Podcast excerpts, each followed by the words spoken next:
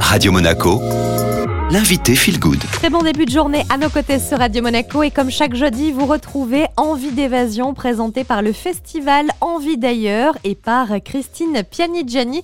Alors je crois qu'aujourd'hui on va prendre un peu de hauteur Christine. Tout à fait, aujourd'hui je vous emmène à Valberg, au cœur du massif du Mercantour à 1h15 du littoral pour une marche zen dans un cadre ressourçant et peut-être rencontrer des marmottes. Je vous propose d'aller sur un nouveau sentier. Il s'agit du sentier yoga à Valberg. Donc il va vous permettre d'allier la marche et le yoga. il se situe entre le golfe de la station et le col de l'Espol, qui est une porte d'entrée du parc national du Mercantour. Ce sentier fait 2 km, il est accessible à tous avec seulement 140 mètres de dénivelé. Il faut compter à peu près 1h30 pour le réaliser et que vous soyez débutant, novice, expert, enfant des 4 ans, adulte ou senior, vous êtes tous bienvenus pour réaliser les 10 postures qui jalonnent le sentier yoga.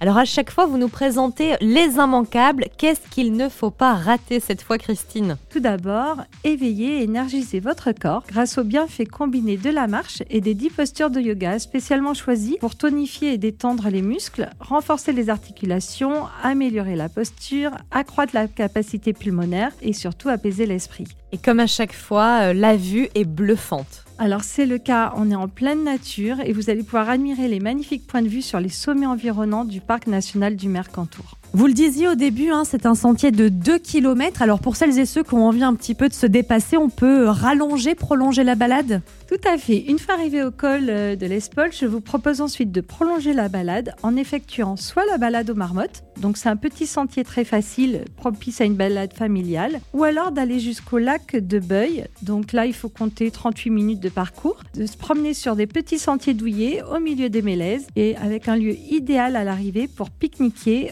en bord de lac, au cœur de la nature. Merci beaucoup Christine Pianigiani. Sachez que vous pouvez euh, vous rendre sur le site internet valberg.com pour retrouver euh, toute la programmation avec beaucoup d'activités comme par exemple pendant les beaux jours des journées astronomie ou encore des randonnées à thème. Et n'hésitez pas non plus à consulter euh, la page Instagram Festival Envie d'ailleurs pour faire le plein d'idées balades.